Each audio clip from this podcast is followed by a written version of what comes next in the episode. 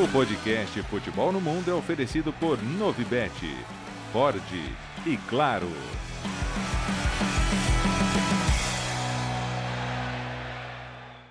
Fala fã de esporte, tudo bem? Estamos no ar com mais uma edição do podcast Futebol no Mundo, edição 305. Nesta semana comigo, Gustavo Hoffman, ao lado de Jean Oddi e Gustavo Zupac. Jean, tudo bem? De volta, finalmente apareceu, hein? Pois é, Gustavo, Zupac, aliás, Gustavos, né? É, prazer estar com vocês de volta, sim. Agora, o futebol no mundo nunca esteve tão no mundo como nesse momento, né, Gustavo? Porque um está no Japão, o outro está em Nova é. York, o outro está em Portugal. Inclusive, resolvemos ocupar todos os continentes, né? Quase de uma vez só. E estamos aí, né? Vamos lá, vamos, vamos, vamos neste trio, mas um capacitado trio, né? É, para esse programa futebol no mundo jogando War, Gustavo Zupac. Você jogava muito War? Jogava, jogava. Não era, do, não era o meu jogo predileto. Eu jogava mais Banco Imobiliário e Jogo da Vida.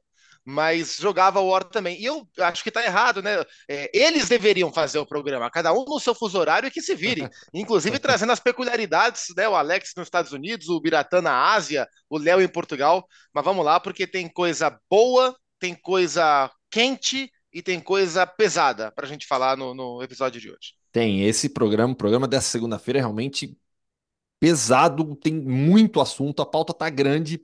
É, Alex Seng viajando ainda de férias, tá lá nos Estados Unidos, Nova York. Sigam no Instagram, ele tá lá, oi Brasil! Aí ele sai publicando as coisas lá, andando por Nova York. Ele só fala do frio, né? Oi Brasil, só. tá muito frio, tá muito frio. O cara tá sofrendo lá. que não levou roupa adequada, pelo jeito, né? O Biratã Leal, com todas as curiosidades dessa viagem incrível que ele, que ele está fazendo pelo Japão. E o Leonardo Bertozzi está em Portugal nessa semana, porque ele vai comentar os jogos da Taça da Liga de Portugal, as semifinais e a final, cobertura exclusiva dos canais ESPN. André Linares também seguiu viagem para Portugal Fun Sports pode acompanhar os jogos na programação dos canais ESPN e também no Star Plus. Jean, começamos com é, o tema mais pesado de hoje. Os casos de racismo neste final de semana no futebol europeu. Primeiro com Casey Palmer, no jogo entre o Sheffield e o Coventry pela segunda divisão inglesa. E depois o caso que ganhou maior repercussão, porque envolvia o Milan, um clube gigante, e pela atitude do Mike Manhã, goleiro francês do da, da equipe rubro-negra. É, você estava na transmissão, inclusive, pela ESPN. Eu queria que você relatasse tudo que, como foi, tudo que você sentiu naquele momento. É, posteriormente, o Gianni Infantino veio com uma declaração sugerindo é, perda de pontos para os times que para os times dos quais os torcedores cometerem atos de racismo. Queria te ouvir, Jean. Pois é, Gustavo, mais uma notícia do gênero, né? Infelizmente, semana sim, semana não, a gente tem notícias do gênero aqui dos mais diversas ligas do futebol europeu. Dessa vez com o Mike Manhã, é a terceira vez que acontece com ele, desde que ele está no Milan, né? Teve um caso em 2021, é, quando ele jogava contra a Juventus, em 2022, num jogo contra o Cagliari. O ano passado por sorte não aconteceu, mas volta a acontecer agora em 2024. Manhã é, foi muito claro, né, no momento em que ele ouve as ofensas racistas, por volta dos 25 minutos ainda do primeiro tempo, ele chama o árbitro, fala para o árbitro o que está acontecendo. O árbitro, o Fábio Maresca, cumpre um protocolo, depois até disse, né, fui muito solidário com ele, né, não, não, não dei um abraço, mas coloquei a mão no ombro e falei, olha, a gente vai seguir o protocolo, eu vou pedir para que os alto-falantes anunciem que, que, se isso persistir, o jogo vai ser interrompido. Ele faz isso e, de fato, na transmissão, a gente ouve aos 30 minutos é, o anúncio no alto-falante né, do, do, locutor ali pedindo para que cessem as ofensas. Elas continuam, o manhã se revolta e aos 33 minutos avisa o árbitro e o jogo é interrompido.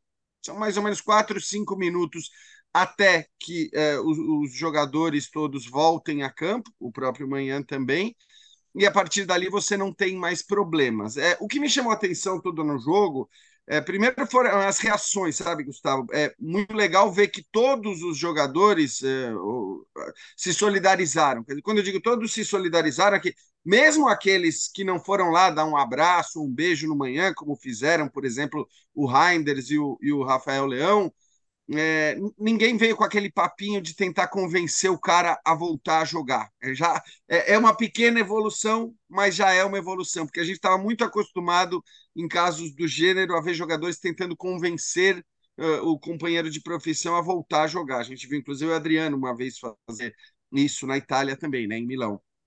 É, e aí, é, acho que assim, as reações. Muito, acho que foi bem o Fábio Maresca, o árbitro. Cumpriu o protocolo, claro. Você poderia até dizer tinha que ser mais enérgico, tá? mas aí ele fez o que está combinado que se faça, né?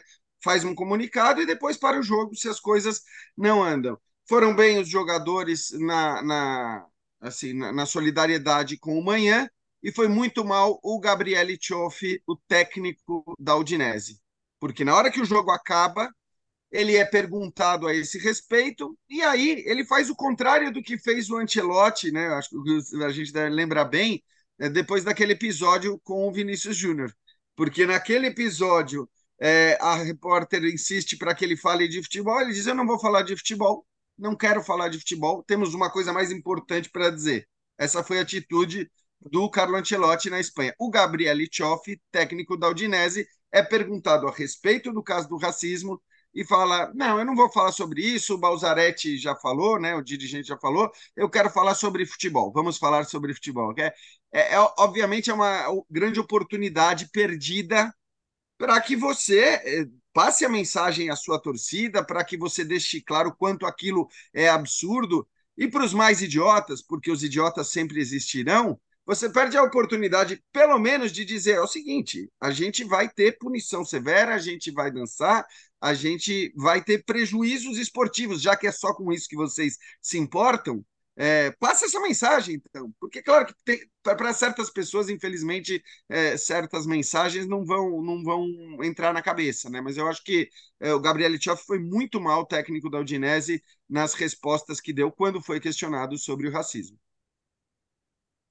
É, e assim, a gente vê a manifestação do, do Infantino é, sugerindo a derrota automática, né? Para quem é, e, e, aí não é no primeiro, não é na primeira manifestação, né? Ele deixa, ele, ele fala sobre é, derrota automática para o time quando tiver abandono de partida. Não é assim, ó, teve ato de racismo, esse time vai perder ponto. Não, não é bem isso que ele falou. É, é o terceiro passo no é protocolo, algo... né? É, é, é primeiro alerta, o segundo alerta e o terceiro o alerta é o caso de abandono. É claro que se isso tornar-se uma, uma prática, se isso acontecer, eu não tenho garantia de que isso vai resolver, porque sinceramente eu não sei se, se, essa, se, essa, se esse tipo de gente que comete esse tipo de crime uh, racial em um estádio de futebol, se de fato eles estão preocupados em perder pontos. Talvez, talvez uma punição esportiva para o time que eles supostamente amam os faça segurar o ímpeto criminoso que eles têm. Não acho que vai mudar a cabeça de ninguém, infelizmente, mas tal, talvez os faça segurar esse ímpeto criminoso. Mas talvez nem isso. É, só que eu acho que algo tem que ser levado adiante. Assim, se o, se o presidente da FIFA uh, lança essa lebre, que leve isso adiante, que não fique no discurso, que não fique em campanha de hashtag, que não fique em promessa. Não, não acredito que a FIFA ou a, a, a, a, sei lá, qualquer federação nacional que seja, porque não é um caso de um país só, é, não acho que eles, não acredito que essas instituições esportivas tenham de fato capacidade de mudar uma questão que é estrutural e da sociedade, e nem acho que é obrigação da FIFA conseguir eliminar o racismo do futebol, porque o problema não é o racismo no futebol, o problema é o racismo. Mas alguma coisa tem que ser feita, e acho que o que uma instituição esportiva pode fazer é aplicar punição esportiva, porque a FIFA ou a Federação Espanhola ou a Federação Italiana não vão prender ninguém, né? O que cabem a eles é é, bolar e implementar sanções esportivas para tentar ter algum tipo de reflexo em um problema estrutural da sociedade. Mas, sinceramente, eu cada vez tenho menos esperança de que esse tipo de movimento que tem que acontecer vai mudar a cabeça de uma sociedade tão atrasada e tão racista como a gente tem visto na, na Europa, principalmente. Que eu lamento muito e eu acho que esse é um esse é o ponto que eu, que eu, que eu quero discutir com vocês. É a postura dos clubes, principalmente. Eu acho que os clubes fazem muito pouco. Eu acho que os clubes institucionalmente deveriam fazer muito mais. A gente corretamente olha para a FIFA, para a UEFA, para as entidades que regem o jogo. Mas eu olho muito para os clubes. O Real Madrid, por exemplo, demorou uma eternidade para reagir depois dos casos de racismo contra o Vinícius Júnior. Precisou estourar aquele episódio em Valência para o Real Madrid se posicionar. É, a própria Udinese, a Udinese, na, na, na, na, crítica que faz do Manhã, o Manhã critica a Udinese. Naquela, no, no que ele publicou nas redes sociais. Aonde eu quero chegar? Eu defendo sim essa punição esportiva para os times, porque eu acho que a partir do momento em que as instituições passarem a ser atingidas, elas vão agir contra esses segmentos das suas torcidas. Porque os clubes não têm coragem de agir contra as suas torcidas. Na grande maioria, não tem coragem. Vou dar mais um exemplo daqui de Madrid. O Atlético de Madrid não tem coragem de enfrentar a Frente Atlético, que é o grupo de ultras que fica no fundo, de um, atrás de um dos gols do Atlético e que é o grande causador de todos os problemas recentes é, do Atlético de Madrid. Antes do derby contra o Real Madrid, houve gritos, houve cantos racistas na chegada do ônibus do Real Madrid, cantos racistas contra o Vinícius Júnior. E sequer teve grande repercussão isso. Começam a normalizar atos de racismo contra o Vinícius aqui na Espanha. E todo mundo sabe que foi a Frente Atlético. E o que faz o clube? Nada. Portanto, eu acredito que, e aí já vou passar a bola para vocês. O protocolo da FIFA deveria ser mais rígido. É, jogo, interrompi, é, jo, é, jo, é, jogo interrompido, aviso no alto-falante. Jogo interrompido novamente, outro aviso, só, só no terceiro se abandona a partida. Que, que reduza, uma, que reduza um, um desses passos. A, houve o primeiro caso? Avisa no alto-falante. Houve novamente? Abandono de partida. Independentemente de abandono de partida, a existência do primeiro passo já deveria levar automaticamente esse jogo para o tribunal e ser julgado. Houve caso de racismo? Está comprovado que a FIFA crie um novo protocolo. Primeiro caso de racismo, o clube vai ser advertido. Segundo, portões fechados. Terceiro, perda de três pontos. Eu estou pensando aqui em punições, porque eu acho que somente assim as coisas podem melhorar no estádio de futebol, porque eu estou plenamente de acordo com o Zupac em relação ao problema, que é o racismo. E não apenas o racismo dentro do estádio de futebol, mas no que compete ao jogo, ao esporte, eu acho que talvez essa seja. Talvez esse seja um passo para um combate mais firme, ao invés de apenas mensagens em redes sociais. É, e até em cima disso que você falou, Gustavo, da redução de uma das etapas, ou da exclusão de uma das etapas do protocolo, ainda que você não haja essa exclusão, o meu ponto é o seguinte: eu vou pegar o caso do manhã como exemplo. A partir do momento que você teve uma primeira etapa em que o jogador é ofendido com, com termos racistas, informa o árbitro a respeito disso, a, simples é, divulgação no, nos alto-falantes pelo locutor, o pedido para que esses, essas é, ofensas cessem, não, não, é pouca coisa. O que eu quero dizer, a partir do momento que você tem uma primeira ofensa, você já sabe mais ou menos onde os caras estão. Então, a partir dali, você já pode ter pessoas da UEFA, da Liga Italiana, da, do que quer que seja, né? No caso, inclusive, no Brasil, onde o racismo é crime, né, e punido com, com prisão e tudo mais, você pode ter uh, policiais ali olhando, identificando e, se for o caso, prendendo, se for o caso, tirando do estádio e fichando para que esses caras nunca mais pisem no estádio, para que sejam punidos pelo clube com a perda da, da carteirinha, do que quer que seja. Mas é, o meu ponto é: a partir do momento que você tem um aviso, um primeiro aviso, o segundo já é suficiente para você, sabendo onde os caras estão, identificá-los é, e retirá-los do estádio. E eu acho que é isso que falta. Por que, que você, no segundo, o que se faz a partir do segundo, da segunda ofensa é simplesmente interromper o jogo e, e os caras continuam lá? Então não faz sentido nenhum. Quer dizer, você vai contar com o bom senso de idiotas para que os idiotas parem, porque a partir dali eles não vão mais ver o jogo de futebol.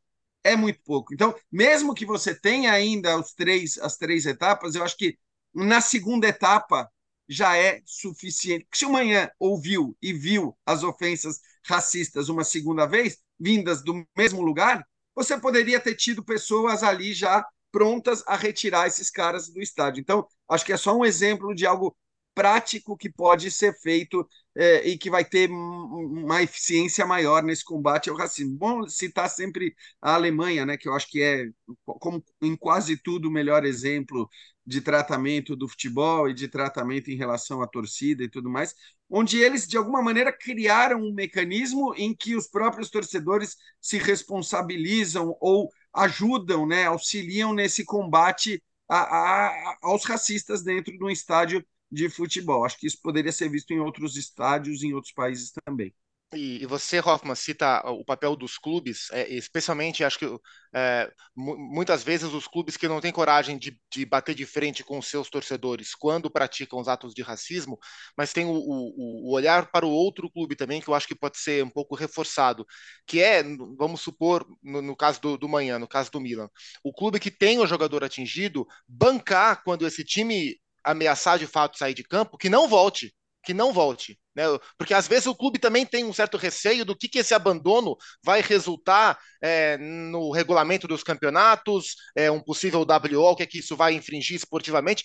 Eu acho que o clube tem que ter coragem de falar para o seu capitão, no caso, junto com o jogador atingido pela, pela injúria racial, vamos sair, não vamos voltar. Vamos bancar o seu abandono, o nosso abandono, por uma causa maior. Acho que isso pode ter algum tipo de impacto também, uh, algum choque. E na primeira, na segunda vez, vai chocar pelo ineditismo e talvez, talvez, né? A gente fica tudo tentando encontrar é, faíscas que possam virar um, uma, uma, uma, fogueira nesse, nesse, nesse assunto. A gente fica conjecturando, mas talvez são atitudes mais drásticas que possam acender algum tipo de, de olhar mais sério para uma causa tão importante. É. E só uma, uma, uma, informação, e é de alguma maneira irônico, até que ontem o Milan estivesse vestindo a sua camisa de número 3, que é uma camisa que tem uma causa social por trás, né, a favor da diversidade, de, enfim, defendendo bandeiras também importantes é, e sociais, né, mas é, eu acho que a própria decisão do Milan do que fazer, talvez o Milan não soubesse direito o que fazer, porque é bom a gente explicar também, né? Já que vocês estão falando disso,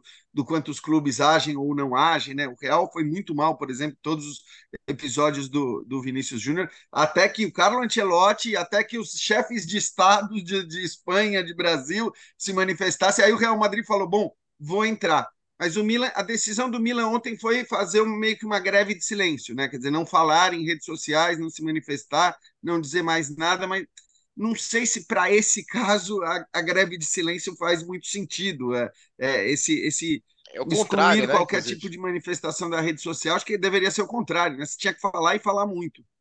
É isso, enfim. Dentro de campo, o Milan venceu a Udinese em Udine por 3 a 2. Rodada marcada também, Gian, e aí, falando de futebol, a estreia de Daniele De Rossi, depois da demissão de José Mourinho, vitória por 2 a 1 contra o Verona de Ubiratã Leal. Eu sei que você está ávido por falar sobre a saída de Mourinho, esse amor incompreendido pelo técnico português e a estreia do seu grande ídolo, segundo grande ídolo atrás apenas de Francesco Totti, Daniele De Rossi. Pois é, Gustavo, vou te falar que eu estava em férias, cara, e assim, rede social, nem estava olhando muito, né? Exceto para pôr as fotos de viagem, tá? Que eu gosto de fazer um, ali um arquivinho das minhas viagens, que depois eu fico vendo e curtindo e tal. É, e aí, bicho, começou a chegar mensagem atrás de mensagem, né? Impressionante como a Eu mesmo andei, Mourinho... cobrei sua postura. Falei, que vergonha, você, cobrou? você então, passeando então... aí. Pois é. Ah, é verdade, é verdade. Eu te respondi, inclusive. Ah, foram tantas mensagens que eu tinha até esquecido da sua, mas é verdade, Gustavo. É, e, cara, é, é, primeiro impressionante como dividiu, de fato, a torcida da Roma, em Roma também, né? Não só aqui no Brasil, onde você tem os, os fanboys, os mourinhistas de, de carteirinha que vão defendê-lo com unhas e dentes de qualquer maneira, independentemente do jogo, e você tem aqueles que não gostam do Mourinho, então ele é um cara que move, né, muito, muitas paixões a favor, contra e tudo mais. A, a minha posição, e acho que, né, Gustavo, que a gente faz sempre podcast junto aqui, sabe, eu sempre nunca achei que o Mourinho fez a Roma jogar um grande futebol. Esse, esse nunca foi o mérito dele.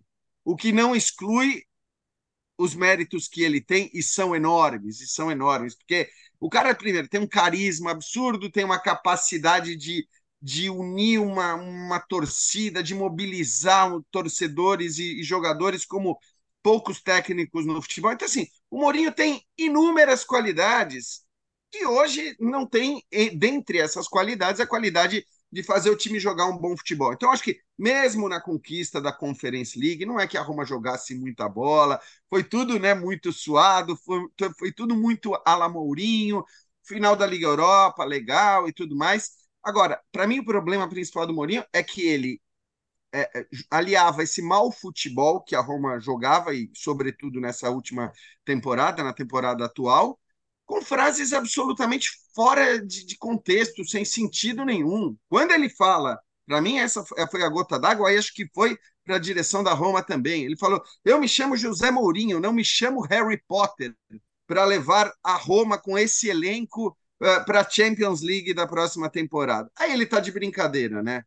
A Roma tem um elenco muito bom, muito bom mesmo. Eu acho que, eh, olhando para o campeonato italiano, você não encontra tantos elencos eh, melhores do que a Roma. Bom lembrar, o Maurizio Sarri, com um elenco inferior, foi vice-campeão da temporada passada. É, o próprio é a Napoli. Terceira não... folha.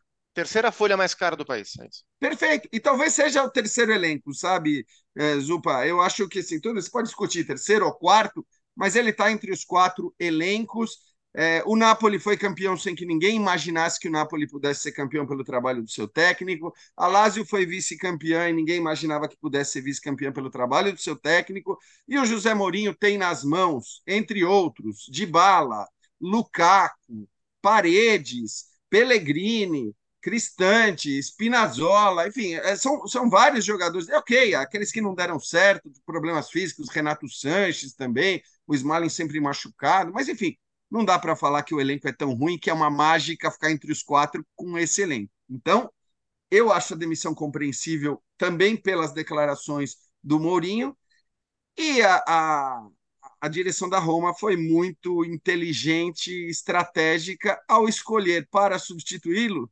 Daniele De Rossi, porque fosse qualquer outro técnico, o cara estava perdido, o cara estava ferrado, completamente ferrado, porque ele ia ter sobre si uma pressão descomunal. O que a gente viu nessa estreia do Daniele De Rossi como técnico da Roma foi. Não vou nem entrar na questão técnica, tá? Para não me alongar tanto na Roma, porque o primeiro tempo foi muito bom e há tempos que não se viam 45 minutos é, do nível que a Roma mostrou nos 45 minutos iniciais.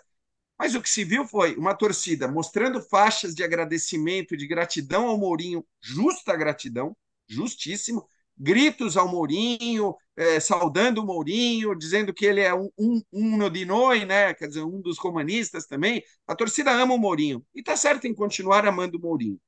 Só que, na sequência, gritos para o De Rossi, aquela idolatria maluca. Então, assim, é, acho que houve uma escolha que não foi nem tão técnica, né? porque ninguém sabe o que o De Rossi pode ser como treinador. Ele é muito inteligente, isso já é sempre um bom ponto, mas acho que foi sobretudo por essa ideia de que trazendo o De Rossi ele ia ter paz e tranquilidade para trabalhar, como a gente viu nesse primeiro jogo. Quer falar um pouquinho sobre a Roma, Zupac? E depois a gente já emenda Não, eu... a vitória da Juve. Sim, é, assim, olhando para o campo, me chamou a atenção, especialmente nesse primeiro tempo que o Jean destacou. Assim, de cara a gente já viu uma mudança de plataforma de jogo, né? Então, pelo menos hum. na sua primeira partida, o De Rossi já abandona a linha de três defensores ou a linha de cinco para marcar, que o Mourinho colocava na, na, na, Roma. E isso impacta em alguns jogadores. No Spinazzola, por exemplo, jogar numa linha de quatro imputa a ele obrigações defensivas que não são um ponto forte do, do seu jogo.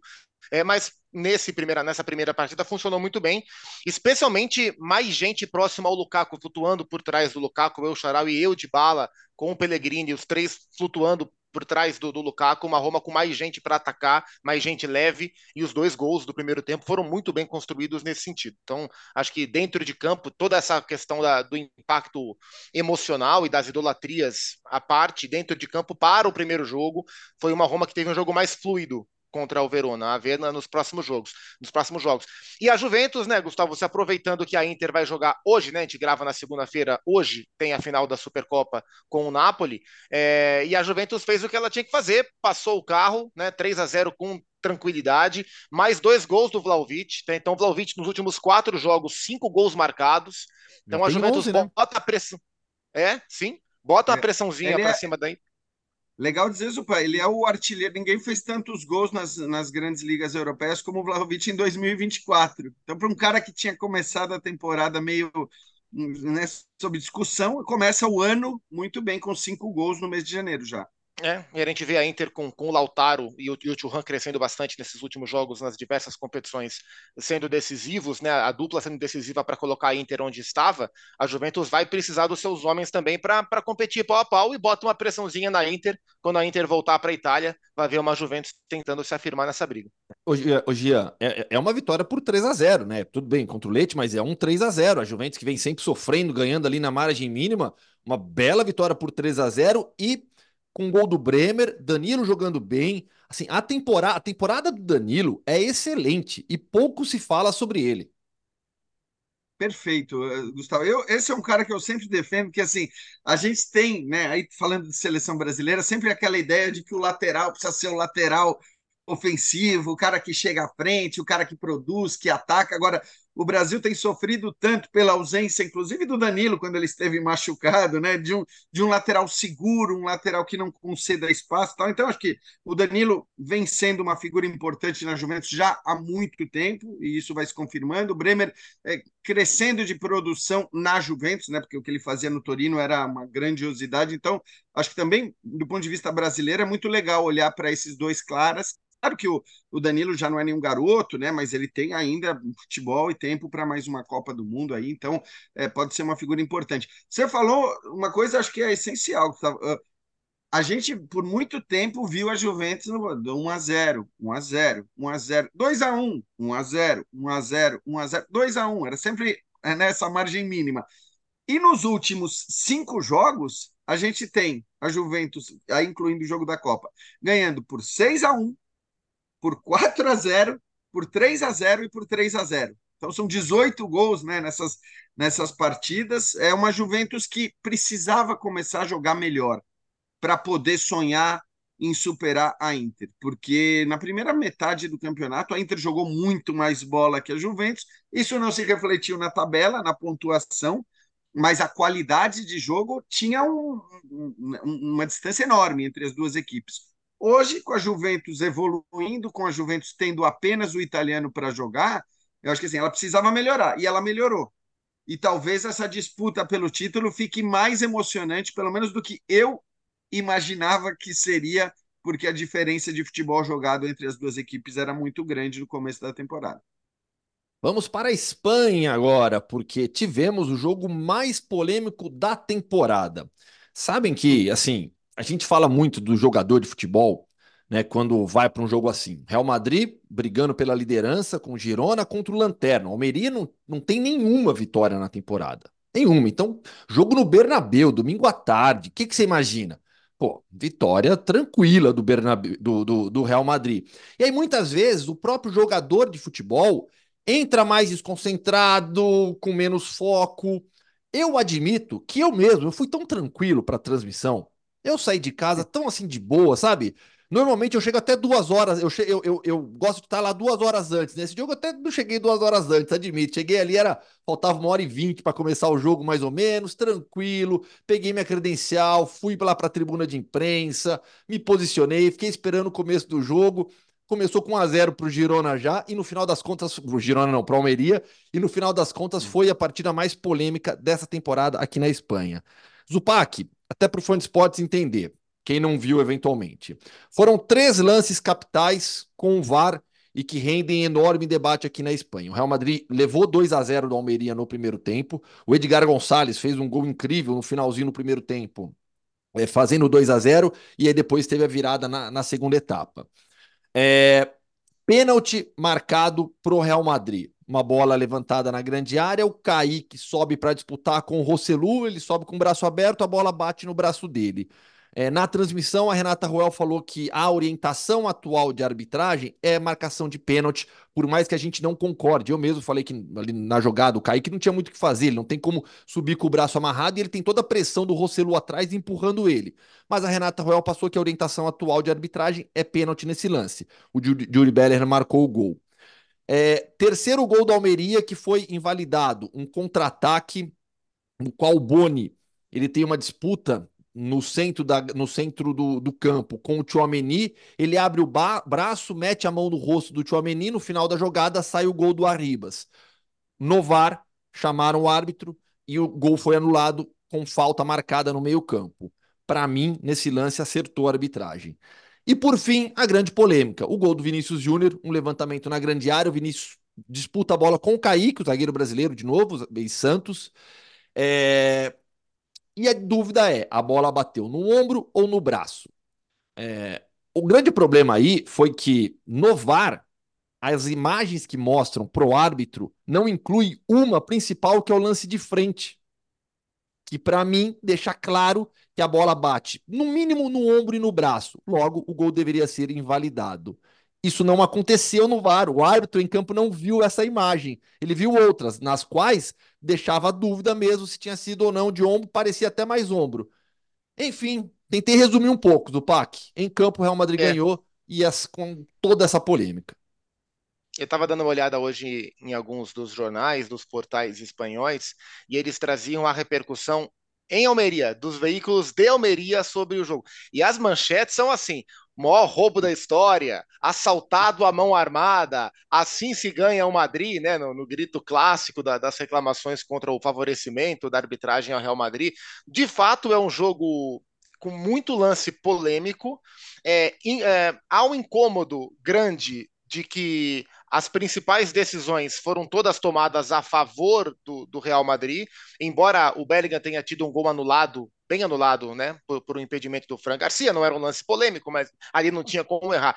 Mas acho que mais importante do que a gente olhar, e é o que muita gente olha, ah, mas na hora de, do VAR decidir é sempre para o Real Madrid, é se os lances foram bem ou mal, ou mal marcados. E, e, e, concordo com você, acho que dos três lances capitais, o que menos gera dúvida é o terceiro gol do Almeria, que para mim corretamente foi anulado, independentemente da intensidade. Que é o jogador do Almeria, o Lupi. É, independentemente da intensidade da mãozada que ele dá no Tchouameni, ele dá uma mãozada na cara, e isso não pode. Né? Esse lance ele é sempre parado. Então esse lance foi bem anulado. Hoje foi uma dia, pena. né, Zupa? É, sim. sim Porque isso dia. era uma coisa que antes era meio considerado parte do futebol, e hoje você tem um, um, protocolo muito claro em relação a esse tipo de lance, inclusive com o cartão amarelo sendo mostrado, né? Como foi é, o caso.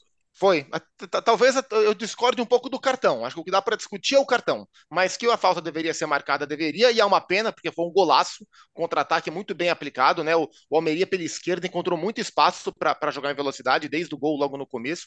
Agora, os dois lances, é, o lance do primeiro, o primeiro e o terceiro lance, o primeiro lance, a Renata foi muito didática, porque a, a gente pode discordar da regra, e de fato a regra ela não, não, não colabora esse tipo de discussão. Mas dentro do que existe a regra, os árbitros são orientados a marcar esse pênalti. Então, infelizmente, esse pênalti deveria ser marcado. Infelizmente, dentro do que é a regra.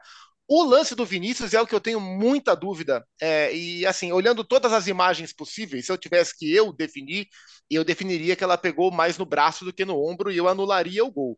O que me chama a atenção é que, mesmo eles não tendo a imagem que mostraria de maneira mais clara um toque no braço, perto do bíceps do, do Vinícius, as imagens mostradas elas não são conclusivas. E não sendo conclusivas, o que deveria valer? A marcação do campo. E o gol foi anulado. Né? Então o VAR a, a, através do VAR, o árbitro altera a marcação de campo com imagens não conclusivas. Então, mesmo sem ter certeza se ela pegou no braço ou não, esse gol para mim não deveria ter sido validado porque ele foi anulado e não há, é, de maneira tão clara, uma objetividade sobre o lance. Então, esse lance eu discordo bastante. Esse lance eu teria confirmado o que o campo nos mostrou, né? O que a, o, a arbitragem de campo no, nos mostrou, que é a não validação do gol de empate do Real Madrid, foi o segundo gol do Madrid. Ô Jean, é. antes de passar para você, ah. só para você ter noção do tamanho dessa polêmica aqui na Espanha. Ontem, a Cadena Ser, uma das principais rádios daqui da, da, da Espanha, entrevistou o presidente da Mídia Pro, que é a empresa responsável pelas imagens do VAR, que é a empresa que tem o um contrato com a Federação Espanhola e que gera todas as imagens. E o presidente da Mídia Pro foi explicar: olha, todas as imagens estavam à disposição. O que mostram para o árbitro é decisão da cabine do VAR. Pois é, e, e pelo que eu li, o Hernandes Hernandes, né, o, o árbitro de Isso, vídeo. E o Maesso era o, o árbitro de campo, primeiro jogo dele do Real Madrid na carreira. É, não é que começou muito bem, até porque todas as decisões dele de campo foram alteradas depois com a utilização do VAR. Mas o Hernandes Hernandes, que era o árbitro de vídeo, ele foi, eu estava lendo isso, obviamente eu não assisti e não assisto a TV do Real Madrid, não sei se o Gustavo assiste a TV do Real Madrid ou não, mas eu estava lendo que eles têm, nos últimos tempos, é, é atacado muito determinados árbitros. Deixa eu explicar então, Jean. Muito... Deixa eu explicar o que, que acontece. O Real Madrid ele promove uma campanha institucional contra a arbitragem na Espanha. O Real Madrid tem um canal de televisão, a Real Madrid TV, e antes de cada jogo, é comum o Real Madrid fazer compilados de erros do árbitro que vai apitar o jogo do Real Madrid contra o Real Madrid. Isso é motivo de enorme discussão aqui na Espanha e motivo de muita crítica dos próprios árbitros ou ex-árbitros eh, espanhóis. Então, é, o Real Madrid já fez isso algumas vezes contra o Hernandes Hernandes. Contra o Maestro não tinha o que fazer porque foi o primeiro jogo dele, mas é algo realmente institucional do Real Madrid.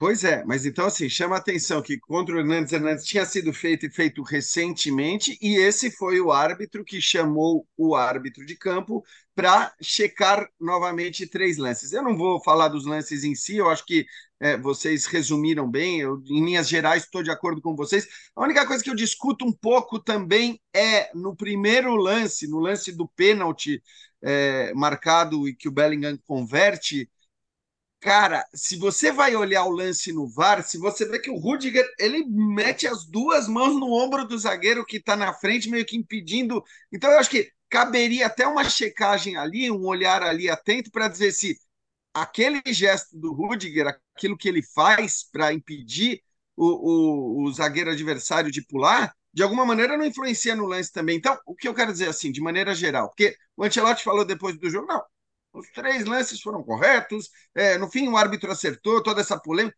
Ok, não é absurdo você dizer isso, né? Um olhar, é, não é um olhar que você está falando, ah, o cara está sendo completamente clubista. Porém, a verdade é que três lances foram mudados e caberia algum tipo de discussão, principalmente no lance do Vinícius, para mim é claro, ali você não tem certeza para mudar a decisão de campo. Se a decisão de campo tivesse sido pelo gol, ok, você fala, bom, vai, eu, não, eu não tenho imagem conclusiva aqui e vai manter a decisão de campo. Então você não, não chama o árbitro para mudar a sua decisão. E eu acho que ainda cabe essa, essa discussão em relação a uma possível falta no lance do pênalti. Portanto, é normal que se discuta como se discutiu, é normal que a polêmica exista como existiu, porque o Zupa falava da, dos veículos de imprensa de Almeria, é, a gente sabe como funcionam o Marca e o As quando o Real Madrid tem lances muito menos. Eu fico imaginando se fosse o contrário, sabe? O que seriam os veículos de imprensa de Madrid depois de um jogo como esse, se fosse exatamente o contrário. Enfim, vai colocar mais luz na arbitragem espanhola, né, que costuma ter bastante luz jogada sobre si. Eu acho que nem tanto por ser muito inferior às outras, tal, mas é, embora eu ache que talvez das grandes ligas é a pior arbitragem. Eu acho, viu? Mas é, eu acho que é. Mas também muito desse olhar, é um pouco né, o que acontece aqui. Claro que aqui é muito ruim também, mas o que eu digo sempre é assim: quanto mais você fala disso, quanto mais você se preocupa com isso, quanto mais você passa minutos falando só sobre arbitragem, mais você gera essa impressão de que é a pior arbitragem da Europa. E acho que o que aconteceu agora vai vai certamente reforçar essa ideia, porque vai se falar de arbitragem por um bom tempo de novo. Lembrando que a gente já vive aqui na Espanha um contexto de pressão enorme por conta do, do escândalo do caso com o caso Negreiras, envolvendo o Barcelona. Então, assim, a arbitragem espanhola. E não deu ela... em nada no fim, né, Gustavo? O processo segue. O processo segue. Vai dar. Inclusive, pode, tiveram pode descobertas. Ser que dê, isso... Sim, sim, sim, sim. Pode ser que dê, mas mais provável é, é, em termos de punição esportiva. Mais provável não. Se houver punição esportiva, vai ser através da UEFA né? Porque a Liga já disse que não vai por conta do, de ter expirado prazo, etc. Aquilo, aquilo lá que a gente já falou em outras vezes aqui. Mas enfim. expirar prazo. Né? É, Salva é. tanto clube por aí por tantos motivos, né? Ei, Impressionante. São muito. Estão precisando aumentar os prazos, é. viu? Achando? Enfim, o Real Madrid venceu e quem venceu também, Zupac, foi o Girona de maneira avassaladora, fez 5 a 1 no Sevilha, de novo uma virada do Girona tomou 1 a 0 e aí o Dovbik em seis minutos fez três gols, resolveu o jogo rapidinho e depois o, o Girona ampliou para 5 a 1 O Dovbik, centroavante ucraniano, já está com 14 gols no campeonato, é o artilheiro da competição ao lado do Julie Bellingham e o Savinho fez uma partidaça pelo lado esquerdo. Muito. Tem sete assistências já na temporada. Ian Couto, titular do lado direito também, com mais uma boa atuação do lateral brasileiro. É o Girona, líder do campeonato, com o Real Madrid tendo uma partida a menos, mas mostrando mais uma vez para quem tinha dúvidas depois daquele empate em 0 a 0 com o Almeria na rodada passada, que está aí para brigar pelo título. Ah, e tá aí o Almeria, né? O Almeria pegou em duas rodadas consecutivas os líderes do campeonato e roubou pontos do Girona e poderia ter roubado pontos do Real Madrid, quem diria, né?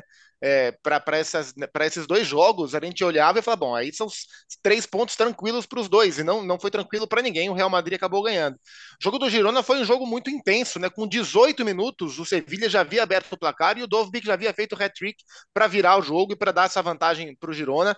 De fato, o Savinho arrebentou com o jogo, é, ele deu assistência para o primeiro gol, ele desenvolve lindamente a jogada para o segundo gol e ele dá assistência para o terceiro gol. Até depois do jogo, o Kiki Flores, né, o técnico do Sevilha, admitiu um erro grave de montagem de equipe. Ele falou: a gente estava jogando com a linha muito alta.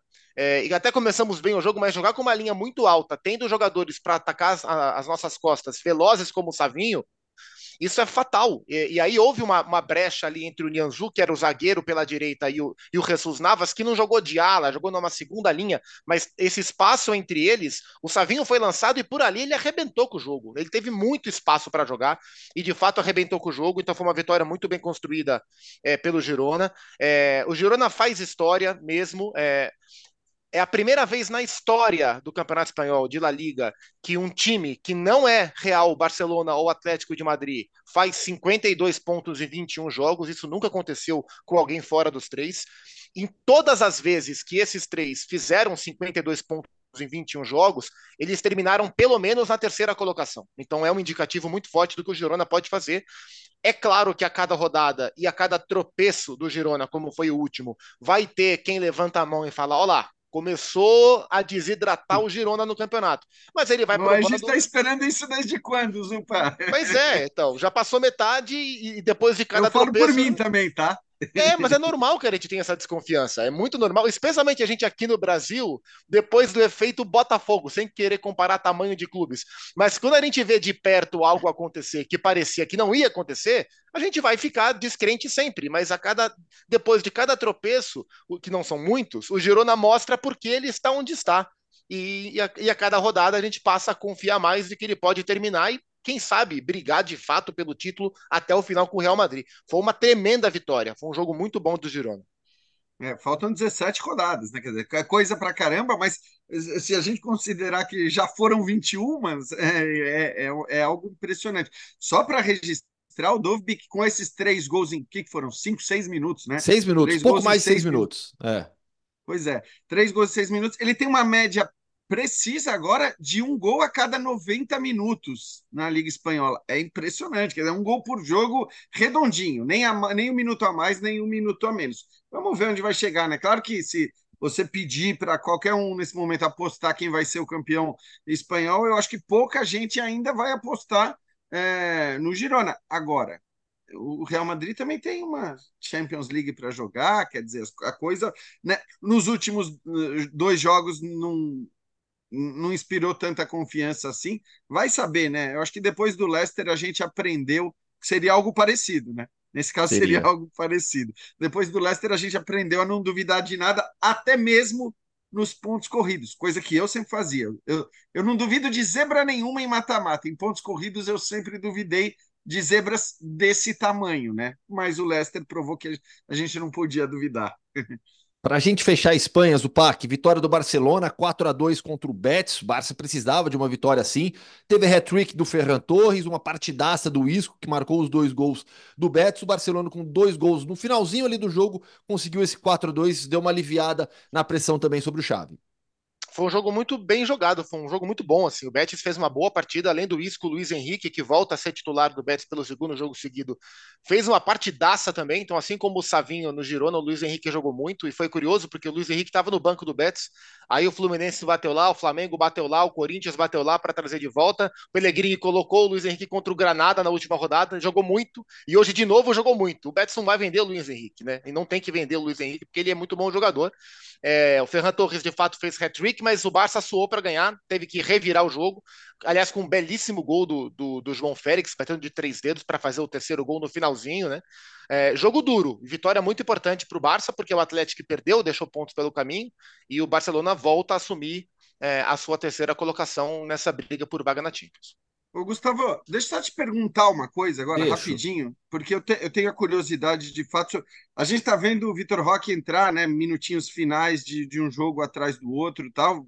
Foram 27, 28 minutos nesse jogo, né? Ele entrando no lugar do Lewandowski, mas não só em relação à expectativa, tá? Mas sobre a questão tática, o que se fala aí, quer dizer, se ele, se ele é visto como o centroavante, que a gente tinha até um pouco essa dúvida, né? Uhum. É, na hora que ele é contratado e que chega num momento delicado do Barcelona, se ele seria o substituto, o eventual substituto do Lewandowski, ou se ele poderia, de repente, jogar mais aberto. Como é que tem acontecido aí a discussão na Espanha sobre isso? O Vitor Roque, é, não, o Vitor Roque ele foi contratado e é visto como sombra do Robert Lewandowski. Ele, ele, ele foi contratado para ser centroavante. No entanto, e o Xavi já falou sobre isso, ele também pode jogar com o Lewandowski. Não é ter o Lewandowski em campo não é um impeditivo para ter também o Vitor Roque, mas ele foi contratado e é visto em Barcelona como, como uma sombra ao Lewandowski, sem dúvida alguma. E a expectativa sobre ele, eu acho que naturalmente foi muito grande, é muito grande, né? Nós, da imprensa brasileira, a imprensa espanhola, é, todo mundo criou uma expectativa muito grande. E acho que o começo está sendo um pouquinho mais devagar, né? Talvez todo mundo já imaginasse que ele já estaria com um ou dois gols, quem sabe, perdeu até na estreia, né? A chance de Aquele ter padrão feito... Vinícius Júnior, né, de chegada. É, então, é Galera que esperando o padrão Não. Vinícius Júnior. Você sabe, Jean, que eu tenho aqui em Madrid, eu falo muito sobre o Hendrick, né, com os companheiros da, da imprensa, né, e eu, eu ressalto muito, e, esse, e é um ponto em comum com o Vitor Roque, é, o- tanto o Vitor Roque como o Hendrick, eles chegam na Espanha, o, Hendrick vai chegar ainda, com um tamanho maior do que o Vinícius e o Rodrigo, para citar os dois jovens do Real Madrid. Porque o Vinícius e o Rodrigo se tornaram jogadores da seleção brasileira principal já vestindo a camisa do Real Madrid. Eles são convocados e jogam pelo Brasil pela primeira vez como madridistas. O Vitor Roque e o Hendrick já chegam aqui como jogadores da seleção brasileira. Então a, a pressão, Uhum. eles já têm essa pressão a mais, além do sucesso do Vinícius e do Rodrigo, que impacta também na expectativa sobre Exato. os dois. É natural. É, é isso, porque não é que eles, eles chegam sendo da seleção, ok, isso tem um peso, embora ainda sejam passagens, né, principalmente a do Hendrick, muito curta na seleção, mas tem isso, né? Eu acho que é, me parece que o próprio Vinícius e o Rodrigo, de alguma maneira, eles são responsáveis por um. É, porque antes o moleque chegava com 17 anos, 18 Ia anos, pro Castilho e você no Real não ia Madrid. esperar. É, porque assim, É, e então- o Real Madrid buscou o Vinícius e o Rodrigo também, é, na expectativa de, de conseguir fazer o que ele não conseguiu quando ele perde o Neymar para o Barcelona, por exemplo. E busca o Hendrick e o Vitor Roque, não por causa disso, mas para repetir o sucesso de Vinícius e Rodrigo, né? Então, eles passam a ser a referência, né? O É. Na verdade, para não certo, né? perder para o outro, né? É, essa inspirado Tem no que deu disso, certo é. com esses dois, né? É isso. É. É. Exato. E tem o exato. caso de jogador também que não dá certo, as apostas que não dão Claro. certo dos brasileiros do Reinier, por exemplo, que tá no Frosinone, até tá É. jogando bem pelo Frosinone, né? Nessa recentemente. Enfim, falaremos muito ainda de Vitor Roque, Hendrick, Vinícius e Rodrigo por aqui. Agora vamos para a Inglaterra, Jean Odd, porque neste final de semana tivemos mais alguns jogos da rodada 21, a rodada toda desmembrada. Foram quatro partidas nesse final de semana. E nessa segunda-feira tem o último jogo da rodada, um Brighton e Wolverhampton bem legal também. Duelo de brasileiros em alta na Premier League, João Pedro e Matheus Cunha, os dois com boas temporadas. Fã de esportes que estiver ouvindo aqui já depois do jogo já sabe até quanto foi. No final de semana, então, Arsenal 5, Crystal Palace 0, com os Gabriéis jogando muito bem. O Gabriel Jesus com gol e assistência e o Martinelli com dois gols. O Brentford bateu o Nottingham Forest por 3 a 2 O Sheffield United ficou no 2 a 2 com o West Ham.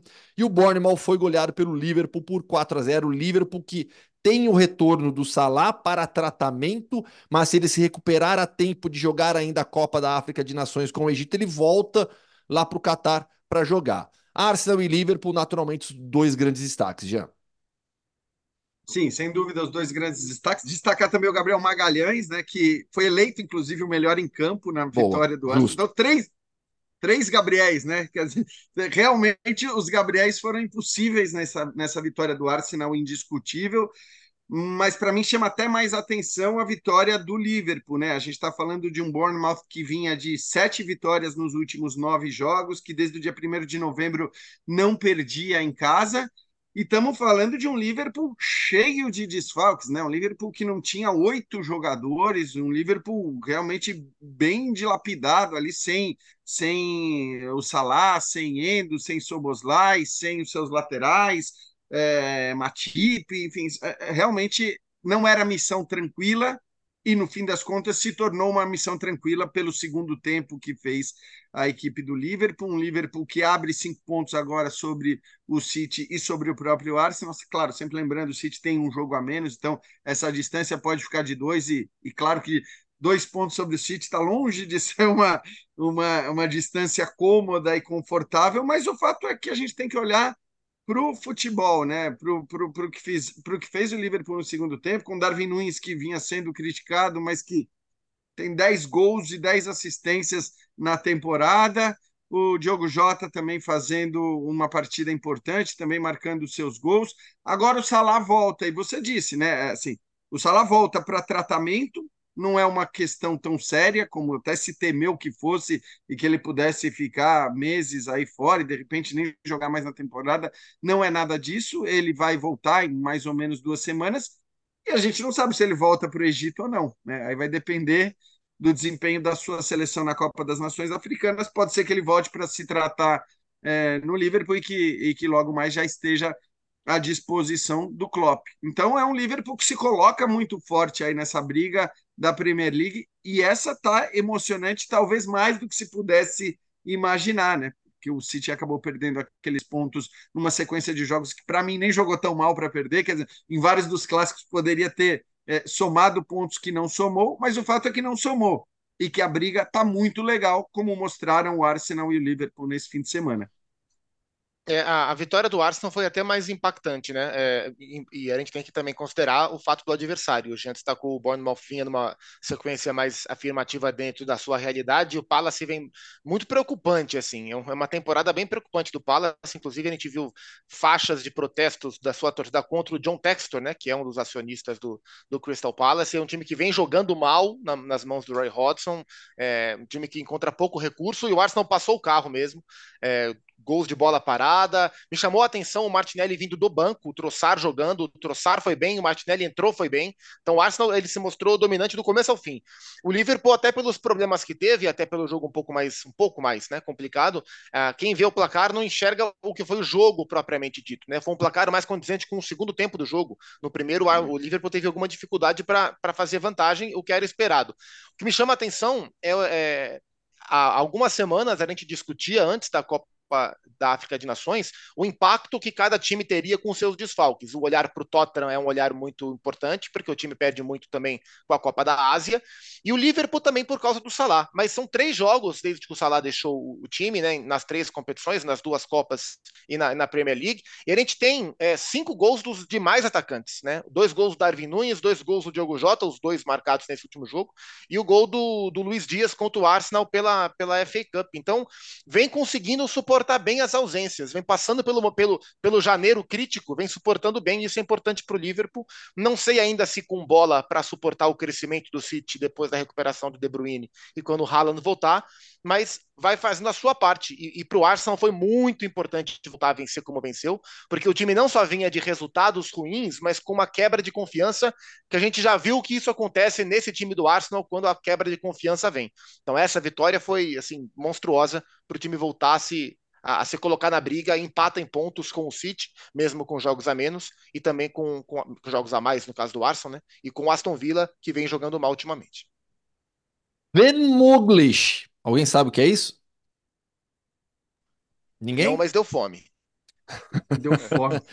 pelo, Google, pelo Google Translate, significa si se puere em alemão porque o Bayer Leverkusen conseguiu uma enorme vitória nesse final de semana. É, havia muitas dúvidas sobre o Bayer Leverkusen no mês de janeiro, por conta da Copa da África de Nações.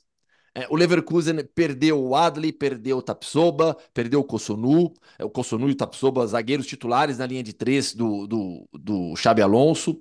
Já perderia, de qualquer modo, o Victor Bonifácio para a seleção nigeriana, Pior ainda, ele se machucou e o Bonifácio só deve voltar em abril. Ele que é um dos grandes destaques individuais do torneio, 10 gols e 7 assistências. Então, e, e todo mundo já imaginava um mês de janeiro bastante complicado para o Bayer Leverkusen, mês que poderia ser decisivo eventualmente para o Bayern abrir vantagem, pois aconteceu justamente o contrário. Depois de duas rodadas em 2024, o Bayer Leverkusen abriu sete pontos sobre o Bayern de Munique, porque o Bayern, nesse final de semana, foi surpreendido pelo Werder Bremen, perdeu em Munique por 1 a 0, um Bayern decepcionante como tem sido nessa temporada, um time que não consegue se impor, diferente do Leverkusen, que mesmo com todos os problemas que tem de desfalques, se impõe. Foi para Leipzig e jogou melhor do que o RB Leipzig do primeiro ao último minuto. Tomou dois gols, muito pelo talento do Xavi Simons, que é individualmente é um dos melhores jogadores da Bundesliga na temporada. O contra-ataque do Leipzig, que é muito forte, foi buscar duas vezes o empate o Leverkusen e, assim como nas, na rodada da semana passada, 1 a 0 contra o Augsburg, agora esse 3 a 2 contra o RB Leipzig com gol nos acréscimos. Então, Zupac, a gente fala tanto né, da grande história que foi o Leicester, do que pode ser o Girona. O Leverkusen, eu acho que é uma situação diferente pela qualidade que essa equipe tem. Mas estamos falando de um time que jamais foi campeão alemão, e que vai tentar impedir o 12 título consecutivo do Bayern, que, verdade seja dita, está com uma partida a menos, partida que será disputada nesta quarta-feira contra o Union Berlim em Munique. É, e assim, é, a gente é, olha o momento do Real Madrid na Espanha e chama a atenção porque o Real Madrid vem conquistando resultados e jogando melhor do que vinha no começo da temporada, ultimamente, mas é, não é nenhuma loucura a gente olhar para o Leverkusen do Xabi Alonso e dizer que é o melhor time das cinco ligas europeias, o que consegue manter um bom nível de futebol e resultados de maneira mais regular desde o começo. Então é, é, é impressionante e é muito legal de acompanhar. Essa rodada ela era crucial porque o Bayern com o jogo a menos, o Bayern tinha a rodada melhor, né? O Bayern receberia o Werder Bremen, que é um time de meio de tabela para baixo, e o Leverkusen iria a Leipzig enfrentar o terceiro terceiro, quarto colocado ali brigando com o Stuttgart ponto a ponto, e ele conseguiu sair melhor. Então, não seria nenhuma loucura se dentro da rodada terminasse com uma diferença de um ponto só para o Leverkusen, tendo o Bayern de Munique um jogo a menos para fazer, mas não, ela acaba com sete pontos de vantagem. E de fato foi um jogaço em Leipzig, um jogaço, e não bastasse os problemas que o Leverkusen já tem, ele perdeu no primeiro tempo o Frimpong, que é um jogador muito importante, muito importante. Então logo ele se machuca e o Xabi Alonso coloca o Tela, que é um atacante, passou pelo, pelo Southampton, é, está emprestado pelo, pelo Southampton. Num dos primeiros lances, o Tela marca o, o, gol de empate do Leverkusen, numa jogada muito típica, né? Que é o Grimaldo cruzando e o, o Ala do outro lado fechando para concluir. Aliás, duas assistências para o Grimaldo, mais duas, né? Acho que são sete na temporada, jogando uma enormidade. Então o Leverkusen encarou um jogo muito duro, teve que virar a partida e a sua maneira. É, já é um time de imposição. Tomando um gol no começo, como tomou do Xavi Simons, ele foi para se impor ainda mais, mesmo mesmo jogando fora de casa contra um bom time. Então foi uma vitoriaça é, e fica boa a briga da terceira para a quarta colocação, porque Leipzig e Stuttgart estão ali ponto a ponto e vão se enfrentar. É, então, assim, o Bayern de Munique menos ameaçado e o Leverkusen com uma vitória de quem quer de fato ser campeão. Ô, Jean, é, ó, só para a gente ter uma. Fala, fala. De, deixa eu já vou te passar alguns subsídios para o seu texto no final da temporada sobre o Bayern Leverkusen, sobre o feito épico do Leverkusen, tá? Só tá para você ter noção. Ó, Tá é. até, tá até eu, eu, publiquei hoje um texto sobre o Leverkusen também, depois dessa vitória, tá lá no espn.com.br. Vou ler aqui um parágrafo que eu, que eu separei isso. Ó. Esta é apenas a quinta vez na história da Bundesliga que um time permanece invicto após 18 rodadas. O feito do Bayern Leverkusen de Xabi Alonso é tão incrível que somente o Bayern de Pep Guardiola conseguiu campanhas melhores a essa altura da competição. 50 pontos em 2013 14 e 49 em 2015 16. O Leverkusen está com 48. Então, é, acho que isso mostra quanto é espetacular o trabalho do Xabi Alonso. Agora, nada disso talvez tivesse valor ou possa vir a ter. Claro que o valor tem, mas a questão do título é uma outra história. Se o Bayern de Munique também não conseguisse feitos negativos é, como a gente não está acostumado a ver. Então, há pouco tempo perdeu de 5 do Frankfurt e perdeu para o Werder Bremen. É, a gente está falando de 15 anos sem derrotas para o Werder Bremen, são 32 jogos. Então, assim, é um feito grande e negativo esse feito do Bayern de Munique, que acaba sendo necessário para que outros possam entrar na briga na Bundesliga, como a gente sempre brinca com o Gustavo no começo das temporadas alemãs, a gente fala: temos uma liga, não temos uma liga Dessa vez, mais do que qualquer outra temporada passada, e a gente lembra como terminou a última, quer dizer, a emoção, mas, mas, neste ano, nesta temporada, olhando para o futebol, a gente acredita mesmo que isso possa acontecer. A, a derrota do Bayern para o Werder Bremen, ela é essencial também para, de alguma maneira, dar uma tranquilidade ao Bayern Leverkusen no confronto do dia 10. Porque é bom lembrar, o Bayern Leverkusen recebe o Bayern de Munique, é, se o Bayern ganha esse jogo que tem a mais, ele não, ele ainda segue a quatro pontos de distância do Bayern Leverkusen. Então é a certeza de que mesmo depois do confronto direto marcado para o dia 10 de fevereiro, para esse grande jogo que a gente aguarda para o dia 10 de fevereiro, a hora que o juiz apitar, o líder será o Bayern Leverkusen. E acho que isso, cara, nesse contexto de Bundesliga e do todo-poderoso Bayern de Munique do outro lado, tem um peso também. É algo que te permite jogar com uma tranquilidade maior, com uma segurança maior. Então, acho que tem esse aspecto também, né? Não só dos três pontos perdidos pelo Bayern, numa partida em que quase todo mundo dava como certa a vitória. É... E, cara, contra o bom ambiente, né? Porque se for ver a entrevista do Thomas Tuchel depois, é, falando que é, parece que a gente está com 10 pontos de vantagem, nunca vi. Foi meio que uma mourinhada, né? A gente começou no podcast falando do Mourinho, ele saiu detonando os jogadores de uma maneira que nem sempre é, rende frutos positivos, né? ainda mais no histórico dele, que é diferente do Mourinho.